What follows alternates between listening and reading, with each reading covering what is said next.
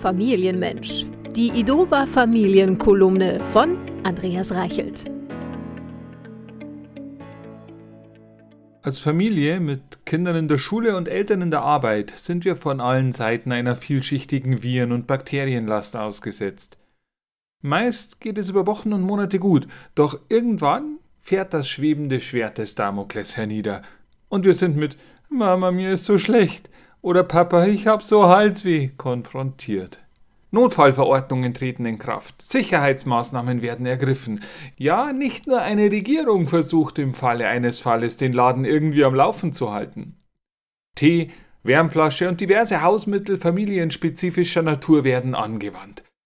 Zwischen all den Versorgungen gilt es noch, das Kind vom Unterricht zu befreien und sich gleichzeitig möglichst nicht selbst anzustecken. Ein verzweifelter Versuch, der übrigens noch nie geklappt hat. Spätestens am dritten Tag kratzt es nämlich auch im elterlichen Hals. Nur nicht krank werden ist die Devise. Manche Lehrer hingegen scheinen in einer Art Blase der Schulillusion gefangen zu sein und schicken täglich Hausaufgaben und zu bearbeitenden Stoff über das Klassenportal, als ob wir ein krankes Kind vor ein Mathe-Arbeitsblatt setzen würden. Vielleicht sollte man den Lehrern mal die Klasse per Videostream ins Krankenbett zuschalten, wenn sie selbst abgemeldet sind. Wir drucken das Unterrichtsmaterial aus und legen es für später beiseite und niesen darauf, weil es uns mittlerweile auch erwischt hat.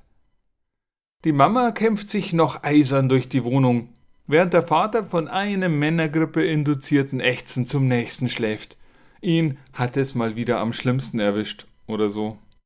Doch irgendwann ist auch dieser Infekt überwunden. Die Betten sind neu bezogen und die Hausaufgaben nachgemacht. Bis zum nächsten Mal, wenn die Kinder mit Halskratzen um die Ecke kommen, siehe oben.